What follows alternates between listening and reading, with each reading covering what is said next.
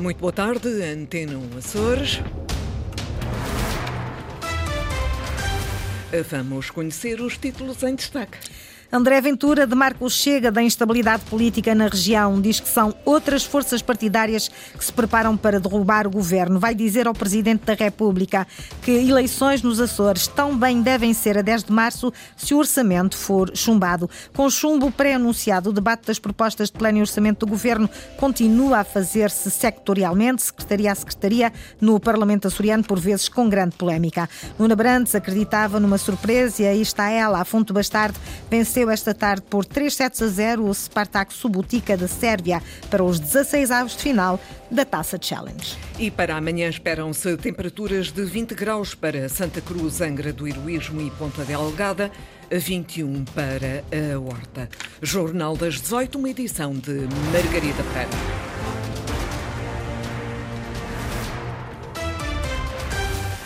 André Ventura demarca o chega da crise política nos Açores, diz que são outras as forças políticas que se preparam para derrubar o governo na região.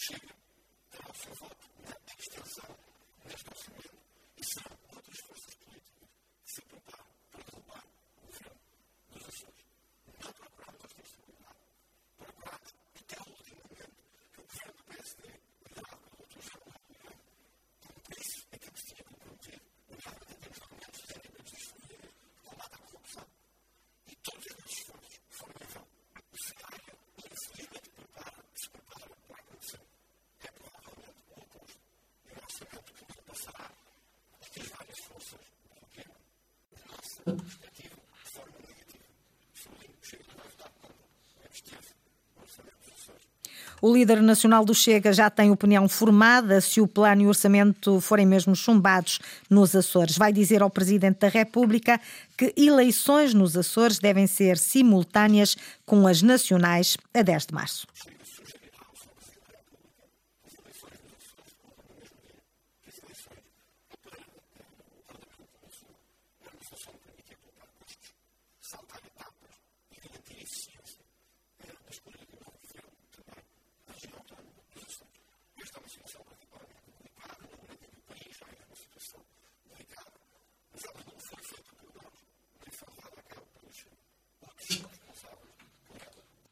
André Ventura foi questionado esta tarde pelos jornalistas na Assembleia da República. No Parlamento açoriano, com chumbo pré-anunciado, o debate das propostas de plano e orçamento do governo continua a fazer-se sectorialmente, secretaria a secretaria, por vezes com grande polémica. A oposição critica o desinvestimento na cultura e denuncia a falta de um plano estratégico para a educação. O governo e os partidos que suportam a coligação voltam a dizer que receberam uma pesada herança de abandono abandono e desinvestimento dos socialistas. O debate sobre a educação foi acompanhado pela jornalista Lília Almeida. O cenário traçado pelo Bloco de Esquerda é negro. Faltam assistentes operacionais, faltam verbas para as obras prometidas nas escolas, ainda não foram concretizados os apoios à fixação de professores. Mas, pior ainda, está a cultura, denuncia Alexandra Mandes. É o desnorte total. Este governo está a dever mais de 700 mil euros aos agentes culturais. Este ano foi o descalabro total. Estamos a pouco mais de um mês do fim do ano e os apoios do REJAC continuam por pagar. Este governo despreza a cultura e despreza quem a produz. É também o setor com menor dotação financeira, critica a deputada socialista Marta Matos. Este é o governo que bate o recorde do mais baixo investimento de sempre para a cultura e que o continua a fazer em 2024 com a afetação de apenas 0,68% do valor global das verbas do plano. Este é o governo que vive totalmente aliado da realidade cultural da região e das pessoas que governa e que nos últimos três anos desinvestiu, desvalorizou e abandonou a cultura. A reação imediata veio da bancada social-democrata Joaquim Machado. Nos últimos cinco anos da governação socialista, o governo regional de Vasco Cordeiro inscreveu no plano da região um milhão de euros para o Museu da Construção Naval em São Tomar do Pico. Por sinal, a terra onde a senhora deputada é presidente de junta de freguesia. E nem uma pedra, nem um projeto deixa feito. A herança recebida foi também argumento da secretária de Educação. Sofia Ribeiro dá exemplos nos recursos humanos na cultura. Trabalhadores nos nossos museus e nas nossas bibliotecas em regime de avanço para integrarmos na cultura 105 trabalhadores nos quadros. E na educação. Professores que não, vinham, não viam a possibilidade de integrar em quadros nas nossas escolas. Nós tínhamos escolas que dependiam de programas ocupacionais e outros programas sem haver, sem haver um processo de estabilidade para o funcionamento da própria escola e, e tudo isso foi feito por este governo na área de educação, mais de mil pessoas que entraram nos quadros. Debate morno sobre educação e cultura que foi interrompido por um debate sobre a Ilha Terceira. Tem sido uma estratégia do PS introduzir nos debates sectoriais uma discussão sobre os investimentos previstos para cada uma das ilhas. Área onde a polémica é garantida é a da saúde, um debate que começou a esta hora no Parlamento a ser feito. O líder da UGT Açores, Manuel Pavão, manifestou hoje a esperança de que o plano e orçamento do governo para 2024 seja mesmo aprovado e viabilizado. As reivindicações sindicais não, eh, não vê vantagens o sindicalista em eleições antecipadas, disse hoje na apresentação do caderno reivindicativo para o próximo ano. Sandra Pimenta. O futuro dos Açores está neste momento em jogo na cidade da Horta. A análise é da UGT nos Açores, que assume estar muito preocupada com o eventual chumbo do plano e orçamento, já que muitos compromissos seriam perdidos, diz Manuel Pavão, recém-eleito presidente desta central sindical. A gente nunca sabe. E daí o nosso alerta para a vantagem em aprovar o orçamento de 2024, porque há um mandato que está praticamente no fim e não é com antecipação de dois ou três meses que se corrige eventuais trajetórias erráticas de uma governação. E venha a governação que vier, terá em cima da mesa o caderno reivindicativo da UGT, que exige salários mais dignos. Tem um impulso mínimo de 65 euros. Por isso é que nós damos aquele parâmetro entre os 5% e os 8%. E quem diz aumento de salários assume também a redução da carga fiscal. A manutenção do IVA zero para os tais 46 produtos do cabagem alimentar seria uma boa medida. Todavia, estamos esperançados que seja mais uma a cair agora, com a crise gerada.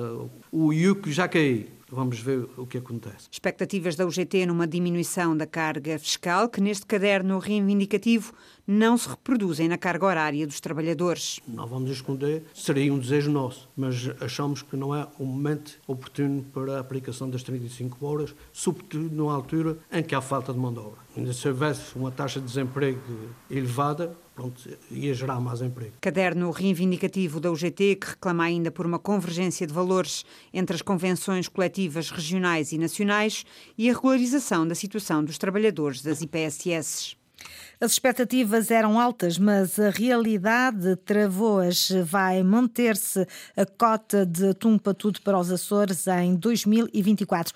Uma situação que preocupa Pedro Capela, da Associação de Produtores de Atum e similares efetivamente a cota que nós temos atualmente do Tumpa Tudo é uma cota que não é minimamente sustentável para a Frota dos Açores. Tentámos, junto à União Europeia, sensibilizá-los desta necessidade. O que é certo é que quando chegou ao plenário não se conseguiu haver um consenso entre todos os países. Isto não se traduziu num aumento da cota. Vamos manter a cota que tínhamos, eh, que é muito pouca e não nos dá grande conforto. E aí sim é uma preocupação e daí dizer que estamos um bocadinho tristes cota de pesca do atum patudo nos Açores vai ser em 2024 igual à deste ano.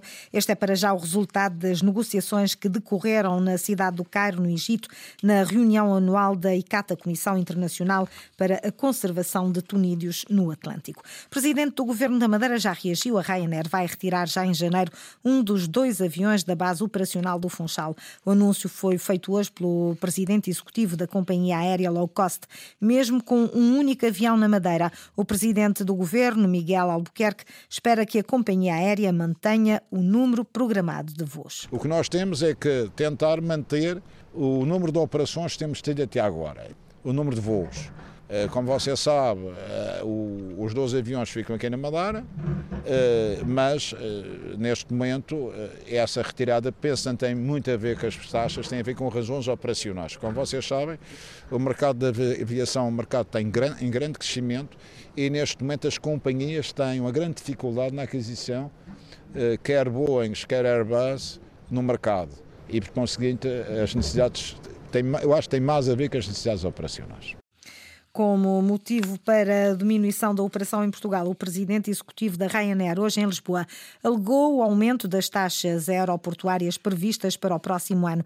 Eduardo Jesus, secretário do Turismo da Madeira, quer diminuir o impacto da eventual diminuição de voos da Ryanair. Assume estar desde já à procura de alternativas à companhia aérea irlandesa. A nós compete-nos encontrar alternativas e compete eh, encontrar parceiros que possam ocupar o espaço que vai ficar livre pela Ryanair. E olho para isto com muita normalidade e é esse o trabalho que nos impõe, é isso que nós vamos fazer. Não prevê grande impacto com esta retirada do avião? Não é questão de prever impacto. Qualquer oferta que diminui para a Madeira tem impacto na Madeira, como é óbvio. Eh, mas eu não estou tão preocupado com o impacto. estou, estou mais focado é nas alternativas Reação do governo da Madeira à decisão da Ryanair, que anunciou hoje que vai retirar um dos dois aviões da base operacional do Funchal. Pedro Lima acaba de ser apresentado como o novo treinador do Sport Clube Praense. Vem para o lugar de Luís Manuel Amier, que sai por razões familiares. O novo técnico refaz objetivos, não passam pela vitória no Campeonato de Futebol dos Açores e subida imediata ao Campeonato de Portugal. Diz, no entanto, que quer mais reforços e que tem intenção de fazer do Praense um projeto a longo prazo. Eu até propus um contrato de quatro anos. A minha ideia é exatamente continuar por aqui porque estou em casa. O que me apresentaram foi um projeto, podemos dizer, está a começar. Está a começar porque há coisas do passado recente do Praense que, que, que têm que ser feitas em primeiro lugar vários níveis e, portanto, eu diria que isto será um ano zero, o primeiro ano de algo que nos próximos 3, 4, 5 anos poderá, poderá surtir algum efeito, porque estamos à procura de, de, de soluções, de alguém que, que, que, possa vir para acrescentar, não só para fazer número, e portanto é um processo numa altura que não é fácil, não é? Porque os planteios estão, eh, estão praticamente construídos e portanto é uma tarefa difícil, mas que, que, que, irá ter que ser feita de uma forma ou outra, porque o plantel é claramente muito, muito reduzido, muito curto. Declarações de Pedro Lima, o novo treinador do Sport Clube Praense, esta tarde na Ilha Terceira. Também na Terceira, Nuna Brandes disse-o hoje na Antena Açores, acreditava numa surpresa e ela está. A Fonte do Bastardo venceu a primeira mão dos 16 avos de final da Challenge Cup e deu um passo importante rumo à próxima fase da prova. Na deslocação à casa do Spartak Subotica, da Sérvia, os açorianos ultrapassaram os seus adversários por 3-0, com os parciais de 27 27-25, 25-21 e 25-23. A segunda mão joga-se às 20h30 da próxima quarta-feira na Praia da Vitória. E são boas notícias. Margarida Pereira editou o Jornal das 18 horas. Encontra toda a atualidade em permanência em acores.rtp.pt, bem como na página do Facebook da Antena Açores.